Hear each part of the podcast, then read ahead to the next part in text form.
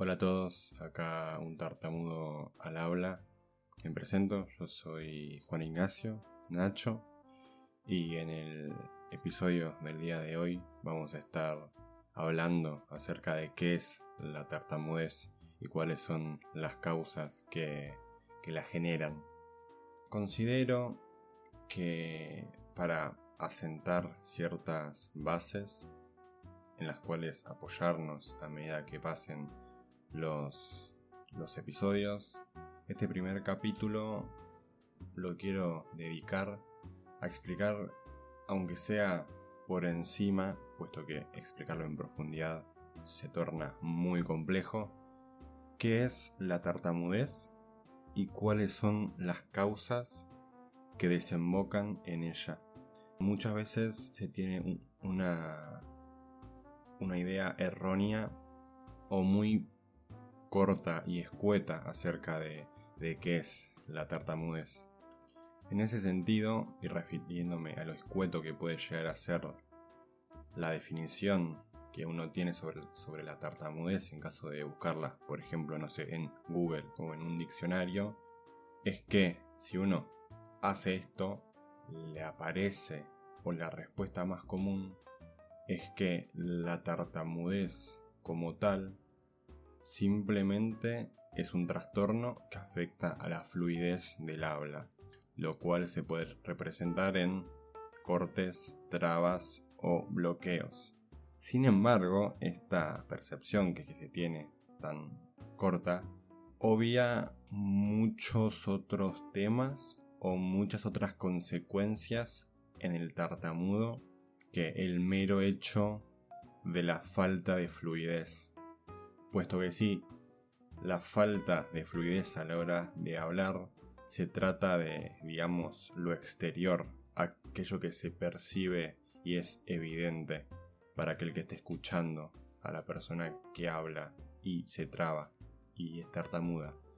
Pero lo que sucede adentro de la cabeza de aquel que es tartamudo es, creo yo, lo genuinamente importante y lo que a su vez menos se menciona. Sin embargo, y antes de meternos en profundidad a indagar cuáles son estas consecuencias en la persona que es tartamuda, se debe explicar a su vez ciertos términos o puntualizar ciertos conceptos para facilitar el entendimiento de lo que estemos conversando a lo largo de las semanas. Entre esos términos, entre esos conceptos, el término trastorno es, diría yo, también fundamental. Pero, ¿qué es puntualmente un trastorno? Tanto en el episodio piloto del podcast como en este, me escucharon decir que la tartamudez es un trastorno y un trastorno del habla. Pero primero centrémonos en el término trastorno. El término trastorno, una definición que le podríamos dar, podría ser la presencia de un comportamiento involuntario, y recalco el involuntario, el cual es identificable en la práctica clínica y que, a su vez, en la inmensa mayoría de casos, suele ser acompañado de un malestar y, a su vez, interfiere en la actividad diaria del individuo. Entonces, ya sabiendo esto, se puede descifrar que el trastorno del habla o un trastorno del habla se trata de una afección o de un en la cual la persona que lo tiene tiene problemas para crear o formar sonidos, los cuales a su vez forman palabras. En el caso de la tartamudez, estos problemas podrían ser las repeticiones de sílabas, los bloqueos, la prolongación de ciertos fonemas y acá lo voy a ejemplificar. Por ejemplo, la repetición es cuan, cuan, cuan, cuando repetimos una sílaba, también, ¿por qué no? Los bloqueos, cuando un fonema se nos traba y nos impide continuar hablando y transmitiendo el mensaje, O por qué no cuando prolongamos las sílabas. Todos este tipo de problemas, por así decirlo, conforman un trastorno del habla. Pero, y acá también quisiera hacer una distinción, no es lo mismo un trastorno del habla que un trastorno del lenguaje. Cuando hablamos de un trastorno del habla, como ya mencioné, es esto de la formación de los sonidos. Sin embargo, los trastornos del lenguaje va más orientado al lado o al campo de los conceptos, de los significados. Una persona con un trastorno del lenguaje se le dificulta la formación de oraciones o, a la hora de mantener un diálogo, puesto que se le dificulta el comprender qué palabra utilizar o los significados de las palabras que busca utilizar. Evidentemente esto ultra resumido, pero trayéndolo al campo que a, nosotros nos interesa, un tartamudo en sí no tiene dificultad al saber qué palabra quiere utilizar, sino a reproducirla. El difluente es capaz de formar las oraciones correctamente en su cabeza. El problema o la dificultad reside a la hora de expresarlas mediante el discurso verbal. Esta dificultad a la hora de reproducir los sonidos viene acompañada además de otras dos grandes cosas. Si bien dije que lo visible son las, repeticiones, los bloqueos, etcétera, etcétera, también cuando esta dificultad a la hora de, hablar se intensifica, aparecen ciertos síntomas físicos, como pueden ser la tensión en los músculos del cuerpo, los giros bruscos e involuntarios de cabeza, parpadeos reiterados e intensos, una respiración descontrolada, agitada, entre otras cosas. Recalco, también estos síntomas varían según el tartamudo cada tartamudo tiene su propia tartamudez y se torna muy complejo definir cuáles son exactamente los síntomas corporales, por ejemplo, de, los tartamudos en general. Cada uno la desarrolla a su manera. Y la otra cosa que acompaña estos bloqueos en el habla y a su vez lo corporal son las emociones y los sentimientos. Y acá deseo detenerme. En la actualidad, gracias al trabajo que hizo la, psicología junto a la fonoaudiología, se llegó a saber acerca de cuál es la carga emocional que llevan aquellos que padecen este trastorno. Y todo indica que las personas con tartamudez están sujetas a un miedo constante, a la frustración, a la ansiedad, a la evitación de ciertos entornos, de ciertas actividades, entre otras consecuencias. La tartamudez como tal induce a las personas a una sensación de incapacidad de tener el control. Sienten que no pueden tomar el rumbo de algo tan importante y tan crucial como es aquello que uno dice. Y esta sensación, durante años y años que persiste, induce indefectiblemente a malestares crónicos y a sensaciones como las mencionadas antes. No en vano, las personas que tartamudean y quizás no lo tienen tratado, están expuestas o suelen tener un mayor índice de, depresión que aquellos que no tartamudean. O es muy común encontrarse a personas que tengan este trastorno que hayan pasado por depresión en algún periodo de su vida. Y a su vez, relacionado con esto y con los periodos de la vida de una persona con tartamudez, a lo largo del tiempo que vivimos, las personas con tartamudez tenemos diferentes periodos o diferentes etapas y una de las más relevantes, o por qué no, mejor dicho, la más relevante, es la niñez, es la infancia, puesto que acá, en la infancia y en la niñez, es en donde se presentan los primeros indicios de la presencia de este trastorno. Cuando hablamos acerca de la tartamudez, es necesario aclarar que una de sus particularidades es su carácter multifactorial. ¿Y a qué nos referimos con un carácter multifactorial? Creo que igualmente la palabra es autoexplicativa.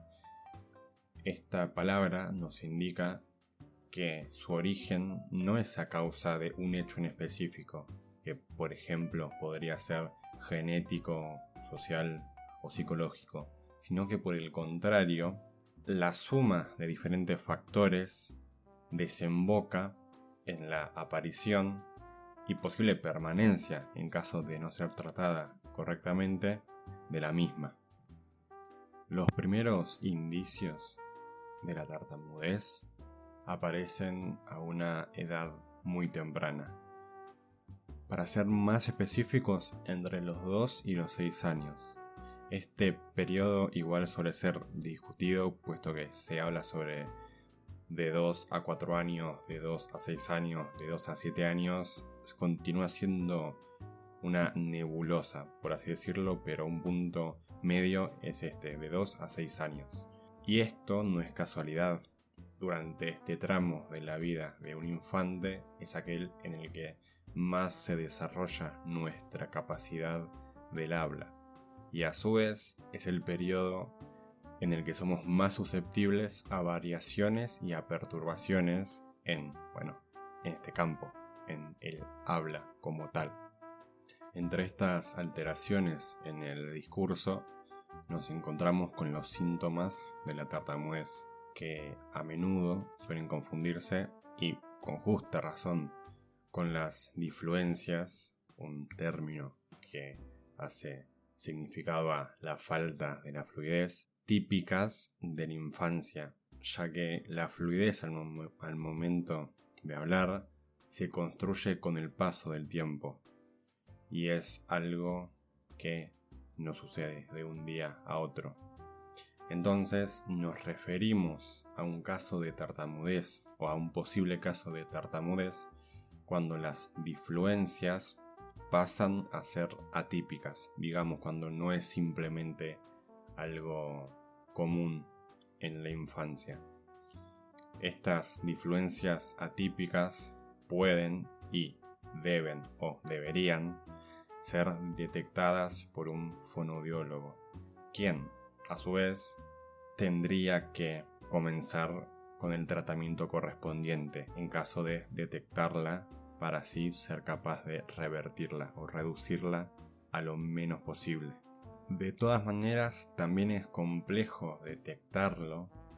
Solamente uno de cada 20 infantes presenta esta difemia, esta tartamudez, con posibilidad de tornarse crónica, o sea, de ser una tartamudez real y no simplemente la falta de fluidez típica a la hora de hablar. Este dato de que solo uno de cada 20 chicos tienen la predisposición a ser tartamudos se debe, en primer lugar, a cierta predisposición genética y por otro lado al desarrollo social y emocional, que corresponde al campo neurológico, digamos al del bocho, dicho en criollo, básicamente.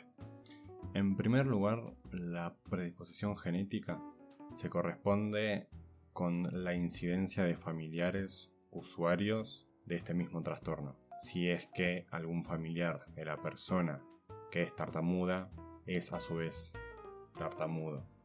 En el 70% de los casos, las personas con tartamudez recalcaron que al menos una persona de su linaje familiar tuvo o tiene este trastorno del habla. Lo interesante de este punto en cuestión es que esta presencia de la tartamudez en la familia se estima que puede pasarse de varias generaciones hacia el pasado, llegando inclusive a una conexión entre 6 o 7 generaciones de distancia. Esta predisposición genética es una conexión de 6 generaciones atrás con el presente. Es mucho tiempo y por eso también se torna muy complejo a veces determinar si alguien en la familia tuvo tartamudez o no. A esta predisposición genética se le suma también el sexo del individuo. Se reconoce un mayor índice de aparición y también de permanencia en el sexo masculino que en el femenino. El dato de que por cada cuatro personas de sexo masculino con tartamudez hay una de sexo femenino indica esto. Hay una brecha muy importante en la aparición dependiendo del sexo. Pero, aún así, este fenómeno genético de por sí no significa mucho. El hecho de la aparición de la tartamudez o de los síntomas de la tartamudez en sí no significan nada, puesto que pueden revertirse yendo al fonoaudiólogo y tratándolo como es debido y a tiempo. Sin embargo, se llegó al consenso de que gran parte de la responsabilidad al momento de hablar acerca de la permanencia de esta patología recae sobre el segundo punto a tratar, que es el campo neurológico. Si bien la genética de una persona influye en quiénes son aquellos con mayores o menores chances de presentar una tartamudez en vías de desarrollo, aquello que regula o controla la intensidad de este trastorno del habla es el sistema límbico. Y se preguntarán, ¿qué cazzo es el sistema límbico? Bueno, a grandes rasgos, el sistema límbico es el encargado de lo emocional y el aprendizaje. Además, la responsabilidad de este sistema a la hora de regular la tartamudez explicaría también la variabilidad de esta a lo largo de la vida de las personas. El por qué en ciertos momentos es tan leve, por qué en otros es tan marcada y por qué en otros simplemente existe y es manejable. Y ya para concluir las causas de la tartamudez y también vinculado al último punto mencionado, al punto de lo emocional, lo social y el cómo las personas con tartamudez o las personas en vías de desarrollo de tartamudez se relacionan con su entorno y cómo este entorno se relaciona con la persona con tartamudez tiene mucho que ver. Entran en juego las exigencias que recaen sobre el individuo, sobre el infante con tartamudez. Aunque no, no tiene por qué ser solo el infante, sino que también a lo largo de la vida influye mucho su relación con el entorno. Estas exigencias que se tienen con la persona con tartamudez pueden ser la necesidad de apresurar al infante cuando está teniendo un episodio de tartamudez o la mirada peyorativa que se tiene sobre estos episodios de, de trabas, de bloqueos, que muchas veces son a raíz del desconocimiento, por no saber de qué se trata la tartamudez y que esto, en definitiva, lo empeora. Convengamos también que en un infante la presión social es mucho mayor y toda carga que haya se multiplica, por lo cual la repercusión que tiene en su formación como persona se intensifica aún más. Todas estas causas, todas estas presiones, estas exigencias cuando se combinan a otros factores, los cuales ya vamos a estar viendo en episodios futuros, acaban deviniendo y acaban formando severos problemas psicológicos, lo cual a su vez se vincula con el sistema límbico. Cuanta mayor sea la inestabilidad emocional de la persona con tartamudez, más inestable y más compleja va a ser la tartamudez y más complejo va a ser llevarlo. Toda esta vinculación que hay entre lo social, lo psicológico, lo genético, implica y demuestra que la tartamudez no se debe a un factor puntual, como ya dije anteriormente, sino que es el compendio de cosas, la suma de los factores que acaban dando el producto. Y el producto es el establecimiento de la tartamudez en la persona que a lo largo de su vida va a tener que lidiar y tratar con, con esta. Y acerca del tratamiento vamos a estar hablando en el futuro episodio del jueves que viene. Por lo tanto, y ya habiendo tocado todos los puntos que quería mencionar en este primer episodio, espero que les haya gustado, que se hayan podido quedar con cierta información. Reitero, tal cual mencioné en el episodio piloto, que aquello que no les haya quedado claro o aquello que les haya quedado resonando en, en la cabeza, me lo pueden hacer saber por mis redes sociales, las cuales son puntualmente mi Instagram, que es un tartamudo al habla, igual al nombre del podcast. Ahí voy a estar respondiéndoles todo cuanto les pueda responder. A su vez, también vuelvo a mencionar, esto no tiene por qué ser la verdad absoluta, ni mucho menos. Simplemente es la entrega de la información que recabe. Sin mucho más que decir, me despido.